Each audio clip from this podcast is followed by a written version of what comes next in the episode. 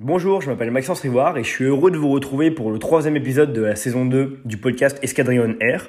On se retrouve aujourd'hui avec Pauline Leroy, donc ma binôme au pôle communication, mais également Christopher Bénil. Lors de cet épisode, on va pouvoir parler d'entrepreneuriat, de coaching, de développement personnel et plus globalement de RSE. Si ce podcast vous plaît, n'hésitez pas à le partager ou à laisser une note. Très bonne écoute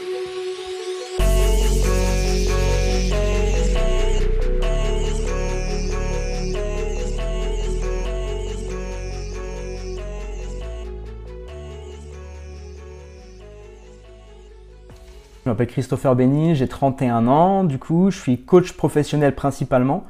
Je suis aussi consultant en leadership et en management. Je suis intervenant en école supérieure et aussi animateur d'ateliers de philosophie avec les enfants. Euh, je suis marié et j'ai aussi une petite fille de 19 mois. Voilà.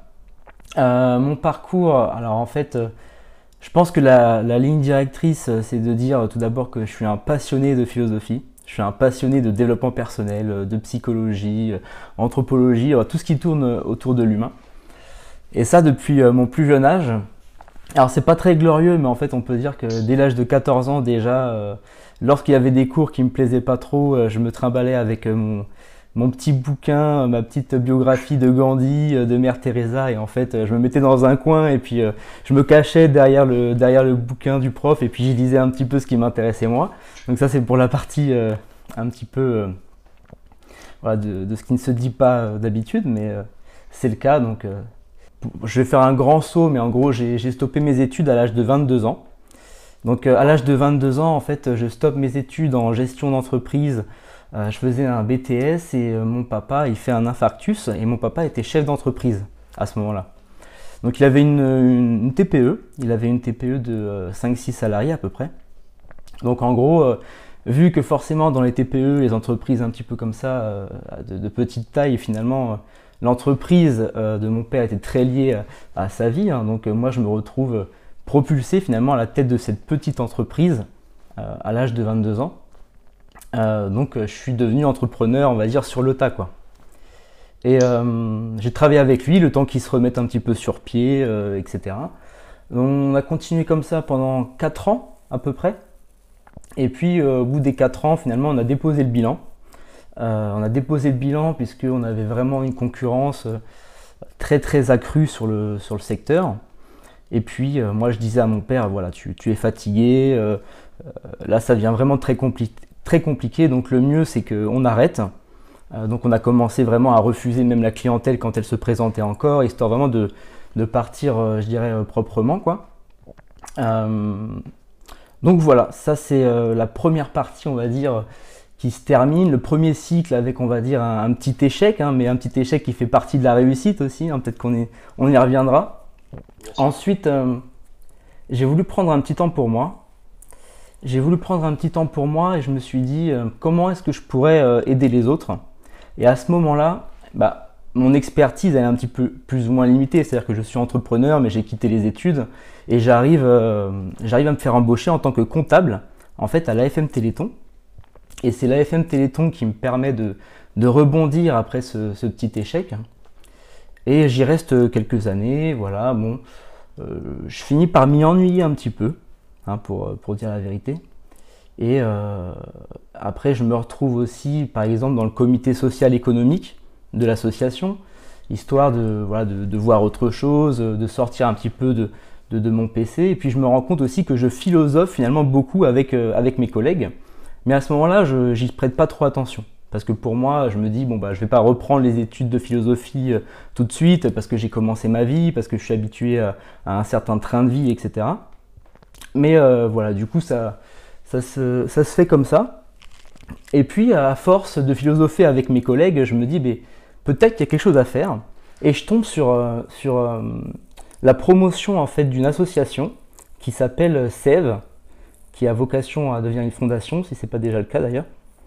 Euh, SEV qui veut dire savoir-être et vivre ensemble, qui a été créé par Frédéric Lenoir. Et donc, eux, ils forment des animateurs d'ateliers de philosophie. Donc euh, je reste, euh, je reste, à la FM Téléthon et je commence finalement mon cursus d'animateur d'atelier de philosophie avec les enfants en parallèle. Et c'est vraiment là que j'ai commencé à me rendre compte que c'est ce que je voulais faire. Enfin, je voulais, euh, je voulais aider les autres, je voulais finalement partager mes idées et faire surtout encore un peu plus dans l'humain que ce que me permettait la FM Téléthon. C'est-à-dire que la FM Téléthon, il y avait une raison d'être qui était importante pour moi, aider les autres, mais en même temps, concrètement, mes tâches étaient réduites à la comptabilité. Et moi, je voulais vraiment euh, capitaliser sur ce que, sur ce que j'aimais faire, en fait, sur, sur, ma nature, sur ma passion, etc. Quoi. Donc ça, c'est la, la, première partie, en gros, de, de mon parcours. D'accord. Du coup, vous avez euh, eu l'occasion de vivre énormément d'expériences euh, diverses et variées. Qu'est-ce que, qu'est-ce que ça vous a apporté finalement à vous de vivre autant d'expériences Alors, ce que j'en retiens, c'est en fait finalement c'est ce, développement personnel qui est en fond. C'est-à-dire que, comme j'ai dit tout à l'heure, la ligne directrice a été vraiment autour de ma, ma, quête personnelle. Euh, je me posais des questions sur moi-même. Et euh, ce que ça m'a apporté, c'est de me dire qu'il fallait euh, s'accorder du temps pour soi. Il faut s'accorder du temps pour se dire, ok, qu'est-ce que je veux faire véritablement? Qu'est-ce que je ressens au fond de moi? Un petit peu, je ne sais pas si vous connaissez par exemple l'ikigai qui est une philosophie japonaise qui fait un petit peu le lien entre ce qu'on aime faire et là, euh, là où on est bon, en fait. Hein. ce qui n'est pas toujours la même chose, entre ce qu'on aime faire et là où on est bon. Et en fait, je me suis dit, bah, moi, j'aime euh, j'aime la philosophie, j'aime le développement personnel, mais à ce moment-là euh, de ma carrière, je suis pas encore justement assez, assez mûr pour me dire bah, je vais me lancer dans une carrière de, bah, de coach ou de consultant ou n'importe quoi. Donc je continue à faire un petit peu mon, petit bonhomme de chemin, ma, ma comptabilité, etc. Euh, mais je pense que c'est ça qui m'a guidé aussi, et c'est ce que je retiens de tout ça, c'est le côté euh, être à l'écoute de soi-même en permanence, en fait. À chaque fois, je me suis posé des nouvelles questions. Et ce qui fait qu'aujourd'hui, à 31 ans, justement, j'ai cette diversité. Euh, j'ai un petit peu un parcours finalement court, un peu accéléré, que des gens peut-être vont faire dans une vie. C'est-à-dire que moi, là où j'ai passé 3 ans ou 4 ans dans une entreprise en tant qu'entrepreneur, en tant que comptable ou je ne sais quoi, des gens vont peut-être y passer 10 ans, 15 ans, je ne sais quoi. Mais moi, ça a été euh, très vite finalement parce que j'étais euh, euh, face à moi-même et à cette écoute, voilà, de, ce que je ressentais, de ce que je voulais faire, etc. Donc ça, c'est vraiment, je pense, la, chose primordiale. D'accord. Ok, bien sûr. Et, du coup, finalement, vous dit, vous expliquez avoir lancé votre activité et quel, est votre, quel est son concept, quel est son concept et qu'est-ce que vous faites finalement Qu'est-ce qui vous plaît et qu'est-ce que vous faites au quotidien? Alors du coup, euh, ouais, comme, euh, comme je vous le disais, j'ai plusieurs casquettes. Donc je suis coach professionnel, euh, consultant, animateur atelier philo et je suis intervenant en école supérieure. Donc en fait tout ça, ça s'est fait, je dirais, ça s'est fait au fur et à mesure. C'est ça que j'ai commencé par faire la formation de, coaching et puis après, bah, au final, on, est à l'écoute un petit peu des, des, opportunités aussi et puis c'est comme ça qu'après j'ai fini par faire consultant et d'autres choses, d'autres choses à côté quoi. Euh, euh, après, je dirais que mon offre fondamentale, elle repose sur un, concept que j'ai appelé l'écologie intérieure. Et cette écologie intérieure, ça va être euh, finalement l'harmonie des désirs qu'on va avoir à l'intérieur de soi. Et moi, je connecte cette écologie intérieure avec l'écologie au sens large. Donc moi, ma conviction de base, c'est de me dire, quelqu'un qui veut servir ses valeurs écologiques a besoin déjà d'être à l'écoute de soi-même et en harmonie soi-même avant de, avant de vouloir être en harmonie avec euh, son environnement. Donc ça, c'est vraiment le, plus gros concept. Après, à côté de ça, du coup, j'ai les prestations de conseil, de, consulting et euh, d'intervention en école supérieure où là, bah, je vais faire des, euh, ateliers de coaching, un petit peu d'ateliers aussi autour du leadership, du management, etc. Encore un petit peu d'animation, atelier de philosophie, mais c'est vrai qu'avec la période actuelle, c'est un petit peu ralenti, quoi, mais ça continue quand même. Donc, euh, merci pour la présentation de ton parcours. Euh, maintenant, on va passer à, ton activité. Est-ce que tu peux nous dire, nous donner un peu plus de détails sur, par exemple, tes interventions en école euh, quelles, quelles sont les cibles? Est-ce que c'est des, des personnes qui rentrent en école? Est-ce que c'est des personnes plutôt en master? Comment tu présentes tes activités? À quelle fréquence tu interviens? Bah alors en fait, c'est pour tout niveau. C'est-à-dire que j'ai vraiment fait tout un programme, c'est-à-dire pour je dirais, euh, bac plus 1, bac plus 2, bac plus 3, etc.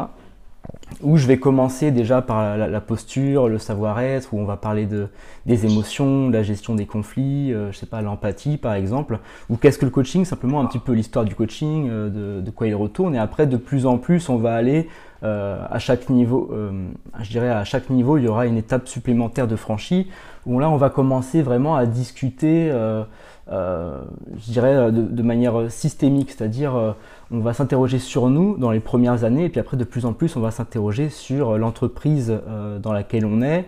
On va s'interroger sur euh, le côté un peu plus euh, management, leadership, euh, sur comment je vais aborder l'autre, le côté beaucoup plus relationnel.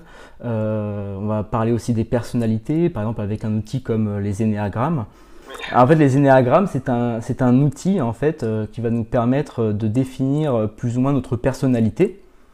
Et donc c'est pour ça que là, je vous dis, du coup, ça va, les niveaux, ça va partir de soi pour aller vers l'autre. On va d'abord apprendre à se, connaître soi et puis après de plus en plus, on va aller vers l'autre. Donc ça, c'est pour la partie euh, euh, de ce que je fais en, école, euh, en école de commerce. Après, pour la partie entreprise, là, véritablement, c'est plus de l'accompagnement de dirigeants, c'est-à-dire de dirigeants qui vont avoir des entreprises avec une raison d'être vraiment fondamentale. C'est-à-dire que ce pourquoi ils font ça, c'est parce que leurs valeurs sont notamment écologiques.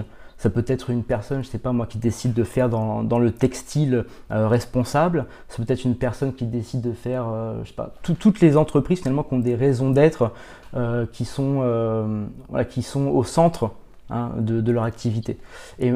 Parce qu'elles vont avoir ces valeurs-là, moi je vais aller m'intéresser justement à l'écologie intérieure du leader, du CEO, de leurs équipes, de leurs managers.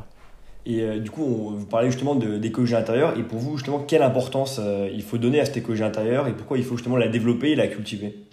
Après ça, encore une fois, c'est une conviction que j'ai. C'est-à-dire que si euh, on ne s'intéresse pas à son écologie intérieure, ça va se répercuter sur l'ensemble de nos choix, sur l'ensemble de nos désirs, etc. Donc, sans rentrer dans les termes un, un petit peu trop techniques, euh, on pourrait euh, considérer que l'écologie intérieure, c'est un petit peu l'harmonie entre ce qu'on veut euh, et ce qu'on fait réellement. par exemple, moi, je suis parti du principe que l'écologie, au sens large, c'est un sujet qui est sur toutes les lèvres. tout le monde en parle, c'est présent de, plus en plus. Et moi, en tant que coach, qu'est-ce que je viens faire là-dedans? Bah, Je me dis, mais c'est bien beau finalement d'avoir certaines valeurs, c'est bien beau de prétendre contribuer justement à cette, euh, à cette écologie, mais est-ce qu'on est prêt soi-même à faire les changements nécessaires?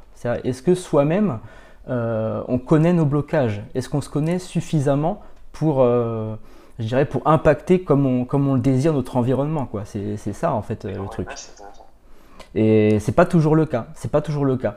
Et en fait, je me suis aussi aperçu qu'il y avait un grand nombre de, leaders, de, de, CEO, de managers qui avaient ces, plein de valeurs. Mais comme nous tous, on a plein de valeurs, mais comme nous sommes des êtres humains, nous avons plein de contradictions. Et finalement, il arrive à un moment donné où l'entreprise a, elle, elle, a un certain discours, où dans le management même, on va avoir un certain discours, mais dans les faits, en tant que personne, on n'est pas forcément euh, dans, dans l'exemplarité hein, en, tant que tel. Donc moi, je vais venir justement proposer un accompagnement, que ce soit pour le leader, CEO ou, les équipes, qui va, euh, qui va permettre, je dirais, d'atténuer ces dissonances entre les valeurs et les actes en fait. C'est de ça qu'il s'agit vraiment. Et à côté de ça, il y a tout un accompagnement qui concerne justement la relation à l'autre, la relation à soi.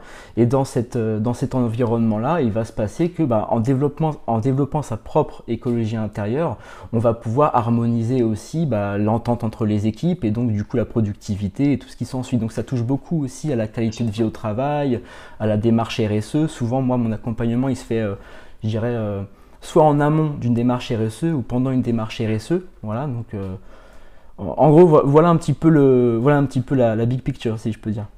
D'accord, d'accord. Bah ouais, c'est sûr, enfin, c'est hyper intéressant et hyper important, comme tu dis, d'avoir une harmonie au sein de au sein d'une entreprise. Et même nous, mm. je pense qu'au sein d'une junior, euh, c'est important de, de bien sentir et de bien échanger, se connaître, connaître les autres. Et c'est vraiment euh, mm. un concept euh, important. Après, je voulais revenir, tu parlais de, du coup d'accompagner des entreprises et euh, des, dirigeants. Est-ce que tu pourrais nous parler d'un dirigeant en particulier que tu as accompagné et euh, expliquer ce que tu as fait pour lui et quel était son parcours, peut-être ses difficultés? Euh, Alors ça, c'est une question un petit peu, un petit peu délicate puisque ça serait compliqué de vous, de vous, décrire ça sans rentrer dans certains détails qui pourraient je dirais, je, pourrais dire quelque chose un petit peu de travers et puis du coup que la, personne se reconnaisse, mais grossièrement ça, va, ça va un petit peu, ça va un petit peu dans le sens de ce que je viens de vous dire, à savoir que ce sont des, souvent des, des CEO ou des voilà, des, des leaders qui ont, des, valeurs très fortes, euh, qui, euh, qui, qui, se veulent exemplaires, qui ont des. Voilà, qui, comme je dis dans, dans, sur mon profil LinkedIn, hein, c'est euh, des gens qui veulent changer le monde. Quoi. On est dans quelque chose d'assez idéaliste en fait. Hein. Donc en tant que tout bon idéaliste, eh bien, quelquefois la, réalité les rattrape. Et effectivement, bah, la réalité, c'est que comment est-ce que je peux prétendre, je dirais, euh, à certaines valeurs. Si par exemple euh, je voyage beaucoup toute l'année, euh, si j'ai les moyens de faire le tour du monde et qu'au final, bah, en termes de bilan en termes de bilan carbone, par exemple, bah, c'est pas trop ça. Si, par exemple, je, souvent je prends cet exemple un petit peu bête, mais si je fais mes cadeaux de Noël sur Amazon, si je fais voilà toutes ces petites choses là, en fait, eh bien c'est pas forcément des choses qu'on questionne euh, immédiatement. C'est-à-dire qu'on va être dans, dans, l'idéal, dans les pensées, etc. Mais concrètement, tous les jours, qu'est-ce qui se passe? Quels sont mes choix? Qu'est-ce que je fais? Voilà. Mm. Ouais, ce que je trouve intéressant, c'est justement le fait de se dire que dans un premier temps, on se recentre déjà sur soi-même euh, avant de penser euh, tout de suite à avoir un impact très important sur l'environnement. C'est vrai que c'est une manière qui est novatrice, je trouve, de, de, voir justement tout, tout ce qui s'apporte à l'écologie. Et c'est vrai que c'est extrêmement intéressant. Bah, merci beaucoup en tout cas justement pour cette discussion autour de l'activité. Je pense que maintenant on peut passer euh, à la partie plus conseil euh, pour nos auditeurs euh, qui pourrait les intéresser. Qu'est-ce qu'un bon manager finalement dans une entreprise? Comment se, démarque-t-il? Pour moi, le bon manager, bah, du, coup, qui dit manager dit dirigeant. Donc, qui dit dirigeant dit donner la, la direction. Euh, d'abord, c'est donner la direction, mais pour moi, un bon manager, c'est celui qui va être capable d'entraîner, euh, je dirais, les forces et euh, les faiblesses aussi de ses équipes. À savoir que, par exemple, quelque chose qu'on peut voir comme une faiblesse, une personne qui va être un petit peu ce que j'appelle grande gueule dans l'entreprise, eh bien, peut-être que plutôt que de chercher à le faire taire, ça serait de, de le faire contribuer avec, entre guillemets, cette faiblesse perçue et, le euh, transformer cette faiblesse perçue en, une force. Peut-être en lui confiant des tâches où il aurait justement à, parler, où il, où il aurait à, développer ses capacités euh, d'orateur. Euh, par exemple, ça serait de faire, faire d'un timide peut-être une personne qui est capable de temporiser. Voilà, pour moi, un bon manager, c'est une personne qui va être capable de transformer finalement les énergies qui peuvent paraître de prime abord négatives en quelque chose de positif. C'est vraiment euh, je dirais, un peu comme la base de tout entrepreneur, hein, c'est-à-dire être capable de euh, faire euh, des risques des opportunités. Et pareil avec le capital humain. C'est comme ça que je pourrais résumer pour moi qu'est-ce que c'est un, bon manager. Et je pense que c'est vraiment la, clé de voûte du management aujourd'hui, elle est là. Parce que bon, en, ce qui concerne les compétences techniques, etc., au niveau du recrutement, ça, ça, ça, se fait euh, plutôt bien à l'heure actuelle. Hein. On arrive bien, voilà, en fonction des CV, à définir, bah voilà, quelles compétences a la personne, comment est-ce qu'elle a exercé ses compétences, au sein de quelle boîte, etc. Par contre, en ce qui concerne justement tout ce qu'on va appeler les soft skills, donc les compétences comportementales, là, c'est un peu plus euh, nuancé, c'est un peu plus dur de, de, de s'en rendre véritablement compte. Et c'est là justement que le manager, après derrière, euh, bah, il va faire avec ce qu'il a sous les yeux. Parce que quand, même dans, quand bien même dans le recrutement, la personne le, verra, elle verra quel type de personnalité elle a en face d'elle. Alors on fait des tests, on fait tout plein de choses. Mais euh, heureusement ou malheureusement, euh, je dirais, la, complexité de l'être humain échappe à, ce type de test. Et puis au bout d'un moment, qu'est-ce qui reste? Eh ben, C'est l'expérience terrain. Et l'expérience terrain, elle se, après derrière, elle se traduit par une relation entre manager et les personnes qu'il a managées. Et je pense que c'est voilà, là que, que, ça se passe. C'est euh, la, capacité finalement du manager à, à voir les opportunités euh, dans ces personnalités qui l'entourent. D'accord. Et euh, plus globalement, du coup, on, comprend bien l'importance justement de, développer cela dans les entreprises. Et d'une manière plus large, pour vous, quelle place la RSE doit justement prendre dans les entreprises d'aujourd'hui? Et comment justement l'implanter de façon intelligente? Alors, je dirais que pour tout ce qui est euh, RSE, euh, véritablement, euh, bah, il y a des entreprises hein, qui font ça. Aujourd'hui, il y a des labels RSE. par exemple, il y y a des entreprises qui prennent en compte les clients, les fournisseurs et tout ce qui s'ensuit. Mais je dirais que moi, là où je me, moi, je me situe, c'est vraiment sur, sur cet angle mort-là. Et aujourd'hui, tout ce qui est démarche RSE, il y a d'autres entreprises qui, le font, qui, le font très bien. Moi, je vais venir accompagner tout ça. Mais je ne vais, pas, je vais pas rentrer dans le côté très structurel des choses. Je vais être vraiment centré sur l'humain. Donc pour, pour, pour en fait, euh, c'est une, réponse qui est euh, un peu une non-réponse parce que c'est pas véritablement mon domaine d'activité euh, principal que de m'intéresser à la RSE structurellement parlant. Je m'intéressais plutôt à l'humain dans cette démarche-là.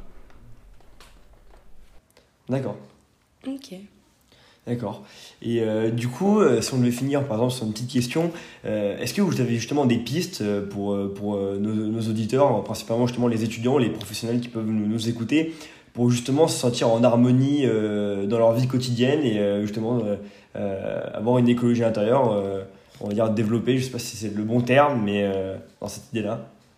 Que, Tout d'abord, il faut faire tout ce qui est possible de faire pour aller vers ses objectifs euh, et je pense que un des piliers de l'écologie intérieure, si on veut, c'est cesser de vouloir l'impossible. Donc c'est bien d'avoir des, grands rêves, mais par contre, il faut aussi se concentrer sur ce qu'on est capable concrètement de faire maintenant. Je pense aussi qu'il faut se poser des questions euh, nouvelles, et il y a une question euh, qui m'a été inspirée de, de, Joe Dispenza, qui est connu dans le développement personnel, qui est celle-ci c'est quelle énergie liée à des expériences passées, sous la forme d'une émotion, renforce mon identité passée et m'empêche d'expérimenter des nouvelles expériences. Par exemple, ça va être la peur ou le manque de confiance en soi. Donc ça, c'est des choses qu'il nous faut en fait analyser, faut voilà, justement se plonger à l'intérieur de soi pour voir ce qui se passe et se dire, ok, quel genre d'énergie aujourd'hui, quel genre d'émotion me bloque On va essayer de savoir le, pourquoi du comment et peut-être réussir au bout d'un moment à travailler là-dessus. En fait, l'idée, c'est de se dire, avant de savoir où est-ce qu'on va, il faut savoir d'où est-ce qu'on part. Je pense qu'il y a aussi une autre expérience euh, qui facilite ce qu'on appelle la résilience. C'est donc cette fameuse introspection. Il faut prendre le temps, par exemple, chaque soir de se demander, euh, euh, bah tiens, qu'est-ce, que j'ai fait de bon pour moi aujourd'hui? Qu'est-ce qui a été mauvais pour moi aujourd'hui? Euh, est-ce que je peux me recentrer là-dessus et voir qu'est-ce qui s'est passé, en quoi cette expérience m'a touché, en quoi cette expérience a été bonne ou mauvaise pour moi? Donc voilà, c'est faire un petit peu, euh, je dirais, une mise à jour, euh, si on veut, quotidienne par rapport à ça, et être ce que j'appellerais moi en vigilance, surtout par rapport à ça. Et ça, ça demande de pas, par exemple, se laisser distraire, trop surstimuler par son environnement extérieur, etc. Souvent, je prends aussi un petit exemple tout bêtement, peut-être qu'on a, qu'on a tous connu lors d'un chagrin d'amour, et ben qu'est-ce qu'on fait? Tout de suite, on va sortir, on va aller en boîte, on va voir nos amis, etc. Et puis comme ça, on pense à autre chose. Et puis en fait, quand on rentre le lendemain matin, puis on dort, on se réveille, puis c'est la même chose. Quoi. Il s'est rien passé de plus, euh, si ce n'est qu'on a essayé de, penser à autre chose, mais en fait, les, les problèmes sont toujours là. Je pense qu'en fait, euh, la, la, vérité sur soi-même, elle se supprime pas. Elle, elle reviendra de toute façon. Donc à un moment donné, il faut prendre ce temps souvent ce que je dis, euh, ah, c'est un petit peu radical, mais euh, il faut souffrir vite. pour, pour, souffrir intelligemment, il faut se dépêcher justement d'aller à la rencontre de ce qui nous embête en fait finalement. Donc aller à la rencontre de ce qui nous embête, se questionner, comme ça après on peut vraiment poser justement, bah, une fois qu'on a fait le bon diagnostic si on veut, on peut poser aussi les bons actes qui vont suivre. Et si on ne se pose pas ces questions-là, c'est comme ça qu'après on va se retrouver dans des schémas qui se répètent, dans des histoires euh, toujours les mêmes. Alors là, on se dit, mais oui, mais euh, je rencontre toujours les mêmes personnes, mes histoires amoureuses sont les mêmes. Voilà, ça c'est un, système qui, est très, euh, je dirais, qui est très présent dans, notre vie. C'est pour ça que je prends cet exemple-là. Mais en fait, c'est un exemple tout bête que, je prends là sur, sur l'amour, hein, sur nos relations amoureuses. Mais en fait, ça va aussi pour euh, l'entreprise, ça va aussi pour le, leader, ça va dans, tous nos choix en fait. Et si on ne se pose pas les bonnes questions, ça se répétera. Et ça se répétera aussi dans notre manière d'aborder l'autre. Par exemple, euh, si je suis manager et que euh, une personne avec qui je travaille me rappelle quelqu'un et que je reproduis sur lui l'expérience que j'ai eue avec ce quelqu'un, bah ça va pas le faire quoi. Donc il faut réussir à comprendre qu'est-ce que nous évoque cette personne, en quoi cette personne me touche, etc. etc. Oui, c'est sûr. je, trouve, ça super pertinent, d'autant plus qu'aujourd'hui, dans les entreprises, en tout cas, ce qui est le cas notamment dans les juniors entreprises, ça va très vite. On n'a que un an, un an et demi pour, euh, justement travailler et on, lance plein de projets. Et c'est vrai qu'on prend peu le temps de faire un point sur ce qu'on fait, mm. de, de, faire un point sur, euh, par exemple, voilà, notre expérience, euh, ce qu'on peut en tirer de bon ou de plus mauvais. Et c'est vrai que se recentrer sur soi-même, c'est quelque chose qu'en tout cas, en junior entreprise, on a moins le temps de faire. Et je pense qu'en entreprise, globalement, c'est pareil. Et c'est vrai que c'est une piste de réflexion qui peut être intéressante, me semble-t-il. Et euh, ouais, c'est vrai que c'est important de l'avoir évoqué. Mm. Bah, en fait, je pense que euh, les gens ne le font pas parce qu'ils disent c'est une perte de temps. Ils se disent ah je vais pas prendre du temps pour, pour, euh, pour cette introspection, je vais pas me poser des questions. ou même des entreprises hein, peuvent se dire bah, je vais pas payer ça, j'ai autre chose à faire, j'ai d'autres investissements, etc. Mais en fait, si la question n'est pas posée tout de suite, eh ben, du coup, les actes qui, vont suivre vont pas euh, correspondre aux, réels besoins à la fois des personnes, mais ça, va aussi, ça vaut aussi pour l'entreprise. Donc en fait, ça veut dire que si on ne prend pas le temps, euh, je dirais, de reculer euh, pour, pour mieux sauter, eh ben, on continuera à, à donner des coups d'épée dans l'eau, en fait. Et il n'y a rien de, de, plus qui en, qui en sort sûr. je, suis, totalement d'accord avec euh, ce que vous avez dit et ta remarque, Maxence, elle, était vraie. Et je pense d'autant plus en, en, entreprise, on ne prend pas assez de recul et, et faire ce point, c'est vraiment primordial pour après avancer, avancer dans ses projets et surtout prendre plaisir hmm. euh, à faire euh, et à développer des projets. Donc, donc merci beaucoup, Christopher. C'était euh, vraiment hyper, euh, hyper intéressant. Ouais, c'est, ça nous a, ouais, c'est vrai que c'est, on a, on a, on a évoqué une façon de penser qu'on, qui, qui, ouais, qui est novatrice et on n'a pas forcément l'habitude de discuter de, de, sujets comme ça et franchement, je trouve ça intéressant et j'espère que nos auditeurs, justement, bah, aimeront bien, justement, et ça nous a permis, en tout cas, nous, d'avoir une véritable ouverture d'esprit. Avec grand plaisir. Merci beaucoup.